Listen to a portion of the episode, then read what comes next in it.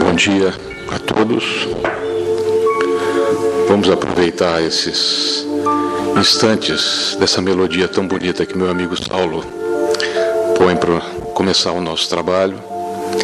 Cumprimentando a todos que aqui estão encarnados e aqueles desencarnados que aqui estão, que nós não vemos, mas que estão sempre próximos do nosso coração. O temor da morte é o tema desse, dessa conversa que nós temos hoje. Todos nós né, sabemos que no nosso, no nosso planeta, na atual conjuntura em que nós vivemos, como o Elcio disse muito bem, ainda a morte representa uma, uma situação complicada, uma situação difícil de ser lidada. Normalmente, entes queridos, quando se vão, nós mesmos, quando vamos, né, sempre há, pelo esquecimento, uma certa névoa, uma certa dúvida. A morte sempre representou entre nós como se fosse um final. Mas na realidade, nós sabemos que o final também pode ser final de uma determinada etapa, início de outra etapa. Não é um, um finalmente, um acabar, um concluir, não. São etapas que se sucedem na nossa existência. O Elcio falou muito bem disso na sua prece inicial. Todos nós temos um início, um desenvolvimento e chega o fim de uma etapa. É assim na nossa vida, quando realizamos qualquer tarefa, reavaliamos como fomos e tomamos a postura de, eh, de como seguir à frente.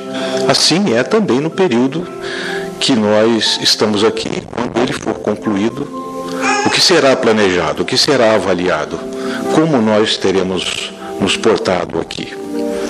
Então, para falar sobre a morte, quando a gente começa a preparar o tema e também desmistificar um pouco desse tema, a gente sempre recorre a, aos filósofos gregos. Os filósofos gregos foram pessoas especiais.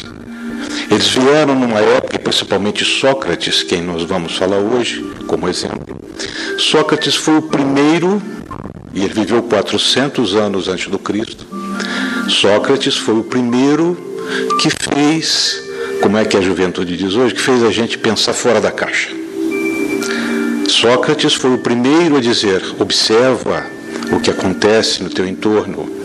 Aquilo que você dá muito valor aqui não é o que tem valor. Ele foi o primeiro.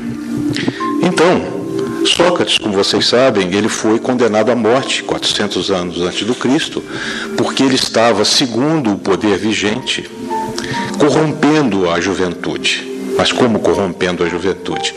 Com essas ideias de continuação, com as ideias de que o físico não é o importante, o ter não é o importante. Aqui é o importante, a maneira com que você encara a sua vida, a sua existência, as respostas que você tem diante da vida. E ele, por isso, foi condenado à morte. Mas ele era uma pessoa, ele era um espírito de luz, e era uma pessoa muito especial. Quando ele recebeu a condenação, quando ele foi condenado à morte, que o, o juiz ou a pessoa que deu a sentença disse: Você está condenado à morte, a reação dele, física e tudo, foi tão tranquila, tão surpreendente, que o próprio juiz perguntou: Mas você, meu amigo, eu estou lhe condenando à morte, você não tem uma reação nenhuma? Ele falou: Mas, meu amigo, todos nós já estamos condenados à morte no dia em que nascemos. Qual é a novidade? O senhor está dizendo que eu estou condenado à morte, o senhor também. Só que eu vou um pouco antes, mas o senhor tem a certeza também vai. Também está condenado. Ele, ele tinha assim, ele foi preso, foi levado ao cárcere e ele tinha um grupo de discípulos, que era a juventude corrompida de Sócrates, o grupo de discípulos que gostava muito dele, aprendia com ele, tentava tirar dele essas lições importantes. Né?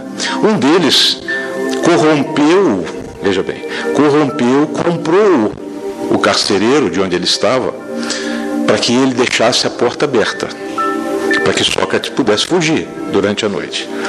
Então esse discípulo entrou na cela de Sócrates, começou a conversar com ele, falou: Mestre, nós corrompemos o carcereiro aqui, demos uma ajuda a ele lá e a porta está aberta. Por favor, durante a noite fuja.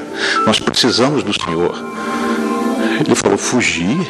É. é amanhã eu não vou fugir. Mas como não? O senhor está condenado à morte, o senhor não quer fugir? Eu falei, não. Eu sou, eu sigo perfeitamente o que manda a decisão deste colegiado, deste povo. Se assim é a decisão, se assim tem que ser, que assim seja. Eu não vou fugir. Eu não vou transformar a corrupção do guarda na minha liberdade. Vocês veem? 400 anos antes do Cristo. Tem passagens muito interessantes dele na, nessa cela. Uma delas que é, foi perguntado a ele pelo mesmo discípulo, algumas semanas depois, o que, que ele queria que fizesse com o corpo físico dele. Fosse cremado, fosse enterrado, o que, que ele gostaria que fizessem com o corpo físico. Ele falou: descarta, eu não estou mais ali. Então ele tinha aspectos, tinha respostas, que são respostas que hoje nós todos estamos aqui reunidos para ver, para estudar, como se, é, como, como, se não, como é a nova, a nova hora, o esclarecimento da nossa vida, ele já conhecia e praticava 400 anos antes do Cristo. Que o importante não é o nosso corpo físico, nós precisamos muito dele e devemos tratá-lo bem para que a gente possa cumprir aqui o período que nós temos. Não vamos descartar o corpo físico, nem maltratá-lo, porque nos fará falta nas tarefas que nós precisamos realizar aqui encarnados no planeta.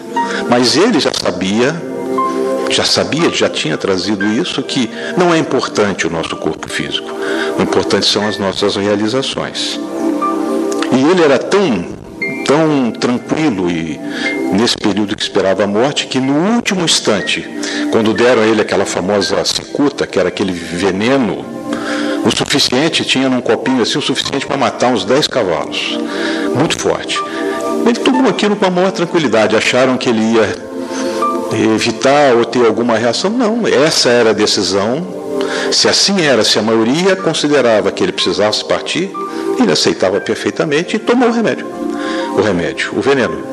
Quando ele tomou o veneno, já no final, a noção de justiça dele era tão grande que se esperava dele uma palavra de um adeus maravilhoso. Ele simplesmente virou para o discípulo mais perto e disse assim: Olha, por favor, eu tenho uma dívida, se não me engano, com Asclépios, eu devo a ele um galo. Por favor, pague a minha dívida para que eu não fique com a memória corrompida perante todos que eu faleci, fui embora, deixando uma dívida para trás. Então, este homem que serviu de modelo para tantos estudos, viveu 400 anos antes do Cristo, já com os exemplos que nós precisamos ter hoje, em 2019.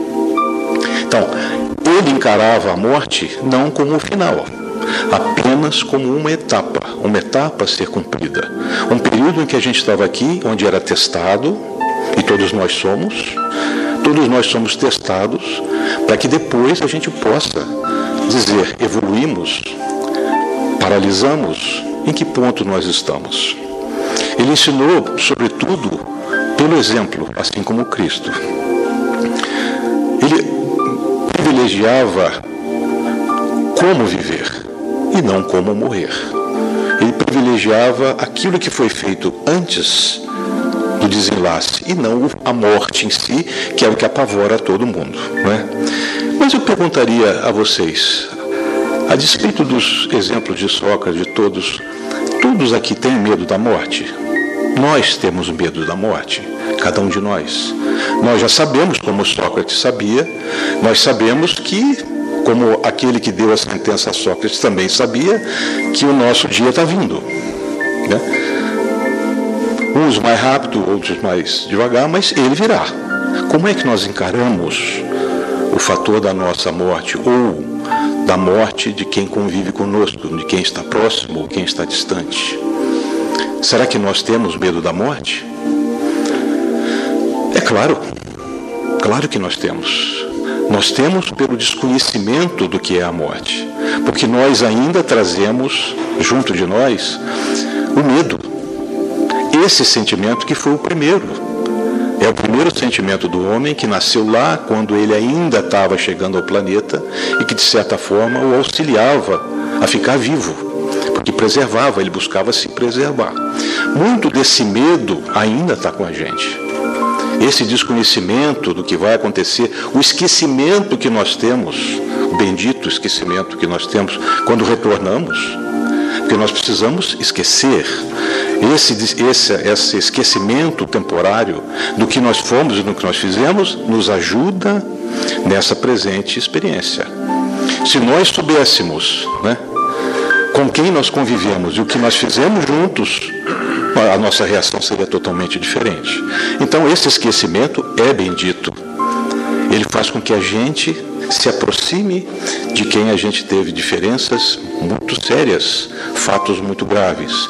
E esse, essa aproximação como filho, como sobrinho, como irmão, como um parente, como um amigo querido, aproxima novamente. Se nós não esquecêssemos, isso seria prejudicado. Então, o que, que acontece que faz com a gente hoje, na nossa encarnação, tenha medo da morte? Exatamente isso. O primeiro fator é porque a gente não sabe né? o que acontece depois dela, a gente não lembra.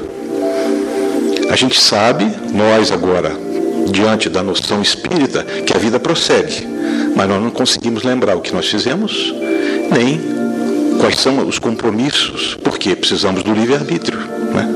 Uma segunda causa de medo que a gente ainda mantém no mundo de hoje, medo da morte, é porque a gente cresceu ainda num mundo onde a religião, a, a religião dominante juntava a morte a fatos sombrios, a condenações, né, a, a sentenças, coisas eternas, sofrimentos eternos. Tudo ficou muito lúgubre, muito, muito triste, muito, é, vamos dizer, muito assim, muito fechado. Então isso, isso apavora um pouco. Né? Essa, essa ligação da morte com coisas sombrias, os filmes que a gente vê até hoje, tudo isso faz com que este evento natural de que é o acabar do corpo físico ainda está ligado a muita coisa desagradável, sombria, castigos. Um outro fator interessante, né, que faz com que a gente ainda hoje ainda tenha medo da morte, é porque a gente acha a maioria, não nós que já começamos a abrir a mente, que a gente vai perder o contato com todos aqueles que aqui a gente gosta.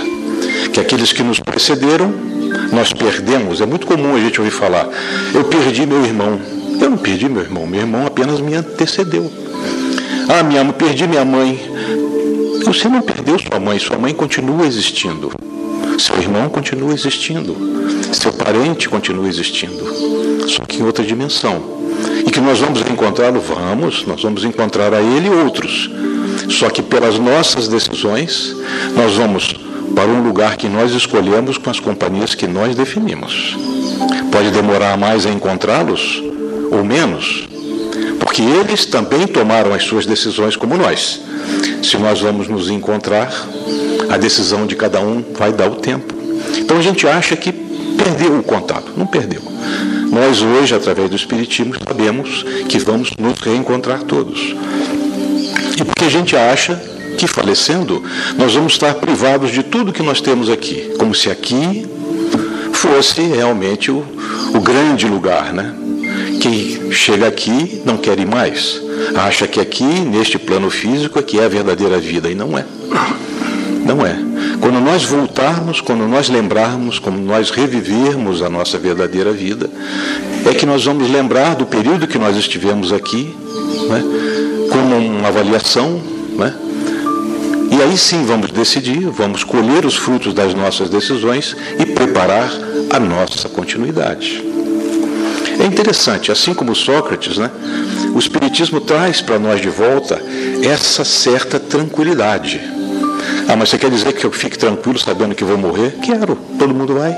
Sócrates já sabia, todos nós já sabemos. No fundo, não há nada de excepcional nisso, é apenas o final de uma etapa e será início de outra. Porque nós nos veremos no mundo espiritual novamente, e nesse mundo espiritual, depois de um determinado tempo, nós estaremos fazendo lá a mesma avaliação que nós estamos fazendo agora, porque vamos voltar. E assim a vida prossegue. Quem nós vamos reencontrar, quem nós vamos. Sempre dentro de uma avaliação das nossas escolhas, dentro daquilo que nós definimos. Interessante. Mesmo nós espíritas, eu estava falando de uma maneira geral, mas se vocês pensarem, mesmo nós espíritas tendo essa noção, nós temos reações interessantes. Muito interessantes. Se vocês verem como é que a morte fica, esse aspecto fica preso à nossa condição física. Todo mundo conhece, é, ele já faleceu, infelizmente, o Richard Simonetti, da cidade de Bauru. Então, uma vez eu morava na cidade de Cruzeiro, aqui no Vale do Paraíba, né? E ele foi até o nosso centro espírita, lá, Vicente de Paulo. Um lugar muito, muito interessante. E nesse, nessa apresentação, ele citou um caso muito interessante sobre a morte. Ele falou sobre a morte, ele tem inclusive livros escritos sobre a morte. E ele contava realmente, logicamente ele não deu os nomes reais das pessoas, mas ele dizia que tinham duas irmãs, ele chamava de Dona Aninha e Dona Cotinha. Essas duas irmãs eram gêmeas, nasceram juntas, lógico, né? cresceram juntas, estudaram juntas, se ajudavam o tempo inteiro, se adoravam. Eram duas irmãs padrão, elas se adoravam. E foram crescendo, namoraram dois meninos que eram irmãos também. E assim foram, foram crescendo, tornaram-se espíritas, olha que interessante. E foram vivendo as suas vidas juntas. Casaram, constituíram a sua vida, mas sempre muito amigas, muito ligadas. Vejam os espíritas. Até que um dia o marido da primeira faleceu, o marido da segunda faleceu e elas, grandes amigas da vida inteira, foram morar juntas. Era natural. Dona Aninha e Dona Cotinha, como, como irmãs extraordinárias amigas, foram viver juntas. Lógico, seria lógico. Por que cada uma ficar numa casa, sofrendo da sua tristeza, da sua saudade? Não. Decidiram, vamos viver juntas, porque a gente conversa, a gente se distrai, tomaram a decisão correta. Muito bem. Só que um dia Dona Cotinha faleceu. E aí? Veja bem, elas eram espíritas, já tinham idade. Dona Ninha vivia em prantos, com muita saudade da Dona Cotinha. E vivia dizendo, ele dizia que elas iam ao centro, lá em Bauru, e sempre dizia, ai, que saudade da Cotinha. Puxa, Richa, eu, não consigo entender, nós éramos tão ligadas, por que, que a Cotinha não aparece para mim? Ela podia dizer como é que está do lado de lá, como é que os maridos estão, os familiares que já foram. A Cotinha me esqueceu. E ele, dizendo não, não é assim, calma. Ela é todo mundo que vai tem um tempo de readaptação. No futuro, sendo importante, sendo interessante, ela fará contato com você. Não, calma. Mas ela vivia inconsolável. E ela voltava e encontrava o Richa. Eu, como espírita, não me conformo. Veja só, eu, como espírita, não me conformo. Eu tinha que ver a Cotinha, eu tinha que falar com a Cotinha. Muito bem, para vocês verem como é o fenômeno da morte, como nós ainda encaramos. Muito bem. O tempo foi passando, depois do falecimento de Dona Cotinha, o primeiro ano, o segundo ano, e Dona Aninha, toda vez que encontrava o Isha Simonetti, falava nisso, que ela não se conformava. Meus amigos, uma noite, em Bauru, ela morava numa casa assim perto da estação, assim tinha um correio de casa longo, assim, como uma vila industrial tinha. Uma noite, eram duas e pouca da manhã, ouviram a dona Aninha lá os gritos, os berros. E, ai meu Deus, Nossa Senhora, e corre, barulho, ela, ela tava, morava sozinha, e veio o vizinho da direita, o vizinho da esquerda, abriu a porta, a dona Aninha estava encostada no canto da parede, assim, com a mão nos olhos. Olha bem a resposta dela. O que foi, dona Aninha? O que, que aconteceu? Olha a resposta dela. O fantasma da cotinha está lá na sala. Mas como fantasma? Olha como nós ainda trazemos essa imagem do negativo. Ela era espírita, tinha 80 anos, conviveu com a outra, pedia para vê-la. No dia que, ou na noite que viu, apavorou-se de tal maneira, não vamos lá, não, pelo amor de Deus, não vou nada. O, o fantasma da cotinha está vendo me assombrar. Como vem assombrar? A senhora não é espírita. Não veio assombrar nada, a senhora não pediu tanto tempo para falar com ela. Eu não vou lá ir para acalmar a dona Aninha, foi uma luta. É como nós encaramos ainda, apesar de sermos espíritas, é um treinamento contínuo da nossa mente, de como nós devemos encarar o período que nós estamos como de aprendizado, de convivência, Né? Para a verdadeira existência, aqui é um teste. Nós temos que, nós estamos aqui para responder a questões que foram formuladas para a nossa própria evolução.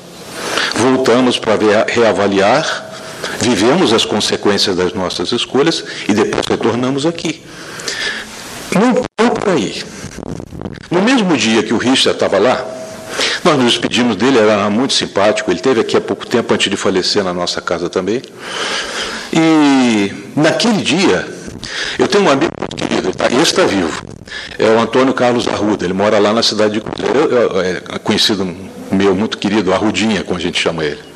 E ele é uma pessoa espetacular, sensacional. Muito, muito, muito engraçado, muito. Pois muito bem. Nós, e lá o Centro Vicente de Paulo é aqui como, como a Seara. Tem a parte de cima, você chega, sobe a escada, e tem um salão grande, exatamente assim. No final tem o, a mesa, só não tem essa parte mais alta, é no mesmo nível. E aí fechamos tudo, como a gente faz aqui no final da reunião, fechamos as, as janelas, pá, fechamos tudo de noite, já devia ser onze e pouca, porque ele saiu tarde até conversar com todos, vender livros, dar autógrafo, tudo aquilo. Já devia ser mais ou menos umas onze e meia, para mais ou menos. Descemos, apagamos tudo, tudo, tudo certo, Arruda, está tudo certo.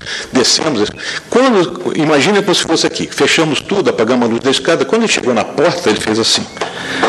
Ih, rapaz, a chave do meu carro. Eu falei, ué, Talvez você deixou lá em cima da mesa. É capaz de eu ter deixado lá. Falei, vai lá que eu te espero aqui. Ele ficou parado com os olhos regalados assim. O que foi, Alda? Está se sentindo bem? Está tudo escuro lá agora. O que, que é? Não, é que você compreende? Compreende o quê? Não, mas vou, vamos, vou subir lá agora, tudo escuro, são onze e meia da noite. Eu tenho medo danado, mas medo do quê, cara? Tu não é espírita. Mas vai que eu vejo alguém. Ué, ué, mas qual é o drama? São eles, eles são nós encarnados. Só não estão providos do corpo. Se você vê alguém, dê boa noite, pergunte como é que vai, tá, se está tudo certo. Ah, eu não subo lá sozinho. Resultado, tive eu que subir com a rodinha no escuro, acendendo depois todas as luzes para ele pegar a chave do carro. Essa é a impressão que a gente ainda guarda. Porque a gente está no início da nossa caminhada evolutiva. Ainda estamos no início da nossa caminhada evolutiva.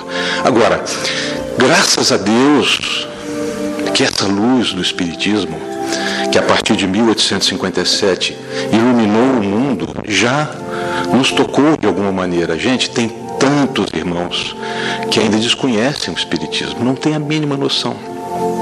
Vivem a cada dia, vivem sem respeito, vivem conturbadas, mas de uma maneira muito difícil, muito difícil.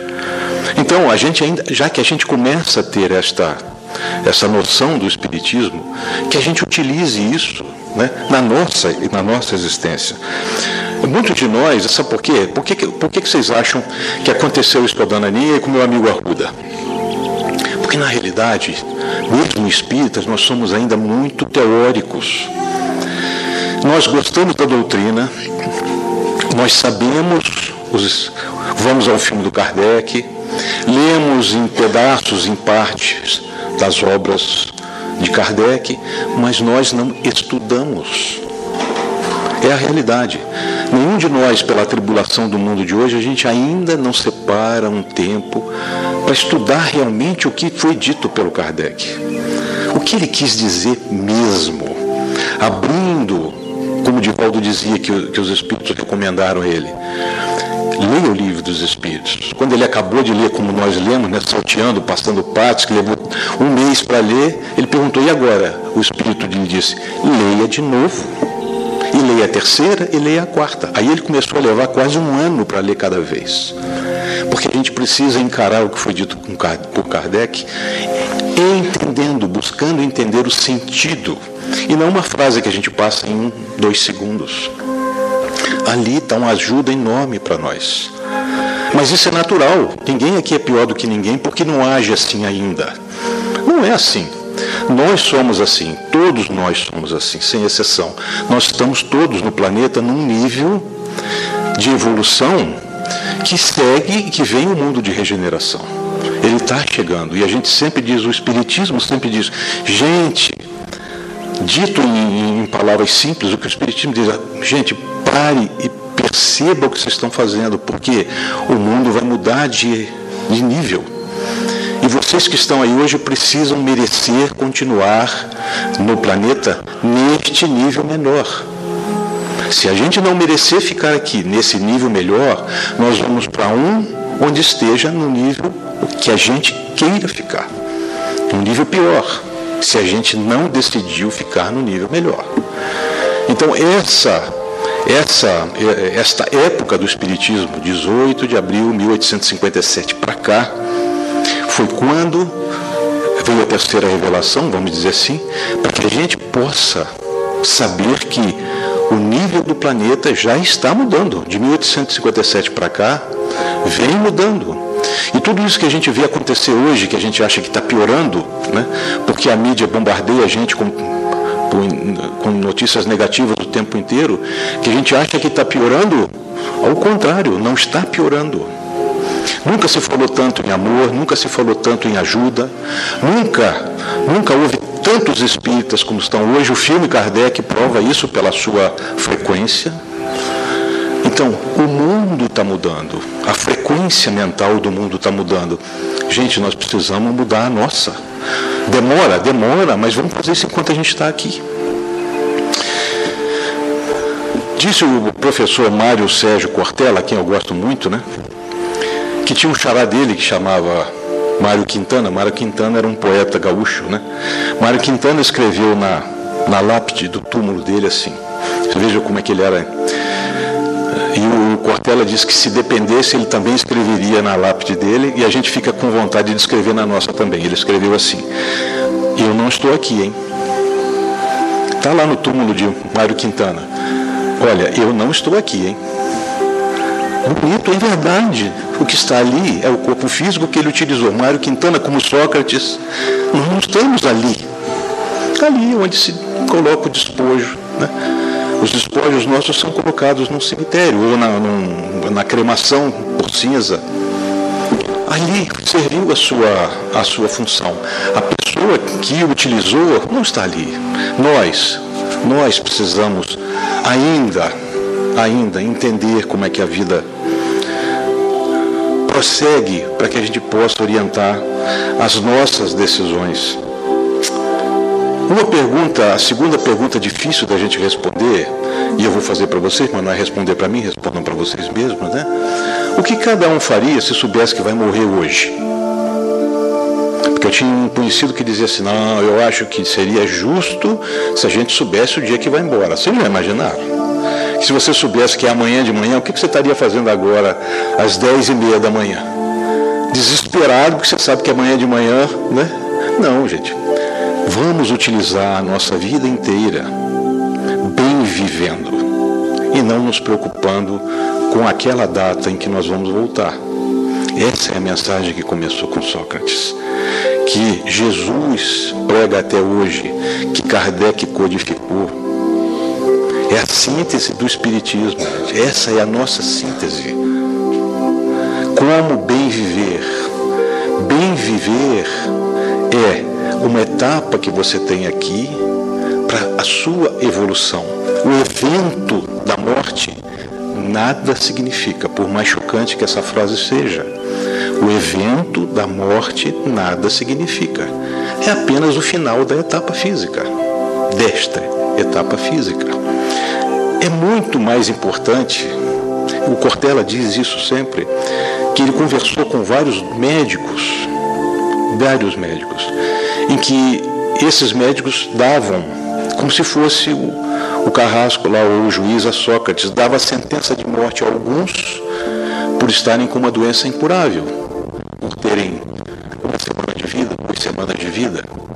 E esses médicos diziam aos seus respectivos médicos que depois de, eh, definiu isso ao, ao Cortella, que eles diziam que nenhum deles, e alguns deles tinham sido assim verdadeiros carrascos na vida.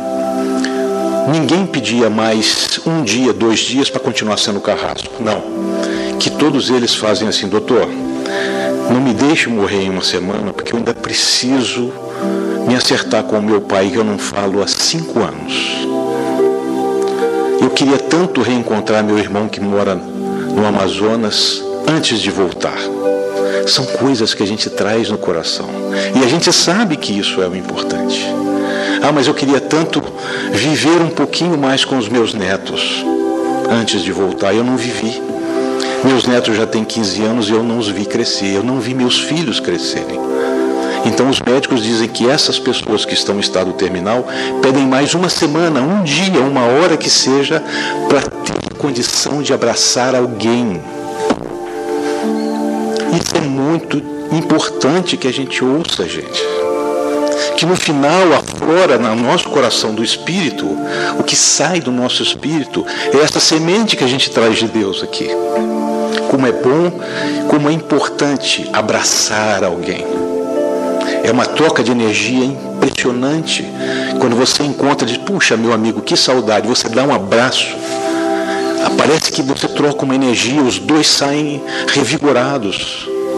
Por que cultivar a agressão?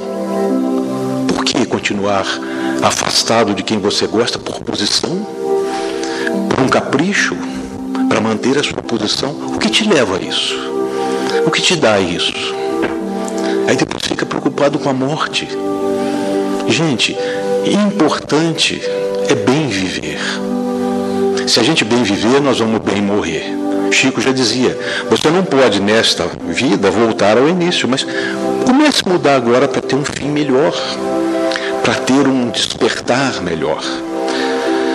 Não devemos ter medo de morrer. Essa é uma, é uma mensagem que a gente deve guardar. Não vamos ter medo de morrer, vamos ter o cuidado de bem viver. Lembremos que a gente pode ser educado, sem bajulação, que a gente pode dizer para alguém: puxa, eu te amo, sem medo de ser ridículo, de ser piegas. Abraçar um filho e dizer, eu te amo. Puxa, mas meu filho, meu filho tem 30 anos, como é que eu vou dizer isso para o meu filho? Gente, a sua mente, o seu coração é independente de qualquer natureza, do que se, de, de coisas ruins que correm pelo planeta. Seja espontâneo, use o amor que Deus te deu. Abrace um filho, um irmão, um primo, um pai, um vizinho, um amigo de trabalho. Puxa, cara, eu gosto muito de você, sabe? O Arrudinha, a gente gostava dele porque o Arrudinha é esse tipo de pessoa. Ele abraça você que ele fica até emocionado quando não te vê muito tempo, ele te dá um abraço, ele fica emocionado, o Arruda. Ele é uma pessoa especial. Ele é muito sensível. Só que a gente bloqueia essa sensibilidade na gente. A gente acha isso ridículo, a gente acha isso piegas. Ah, a gente fica mais envolvido com o mundo exterior do que com o mundo interior que Jesus vem gritando há milênios para que a gente acorde. Então, para que a gente não se estenda mais, lembremos que a vida é curta e que ela precisa ser utilizada para exaltar o que é bom. O amor que Deus nos deu, a oportunidade, mais uma que nós estamos tendo para continuar a nossa existência. Afinal de contas, gente, eu pretendo encontrar vocês do lado de lá. Por favor, me deem essa satisfação. Um grande fim de semana a todos. Que a paz de Jesus esteja sempre conosco. Que Ele, que Ele nos dê sempre a sua, a sua luz, a sua paz. E que todos tenhamos um excelente final de semana com as nossas famílias. Aproveitem o fim de semana para sorrir mais, abraçar mais, para se alegrar mais. Obrigado a todos.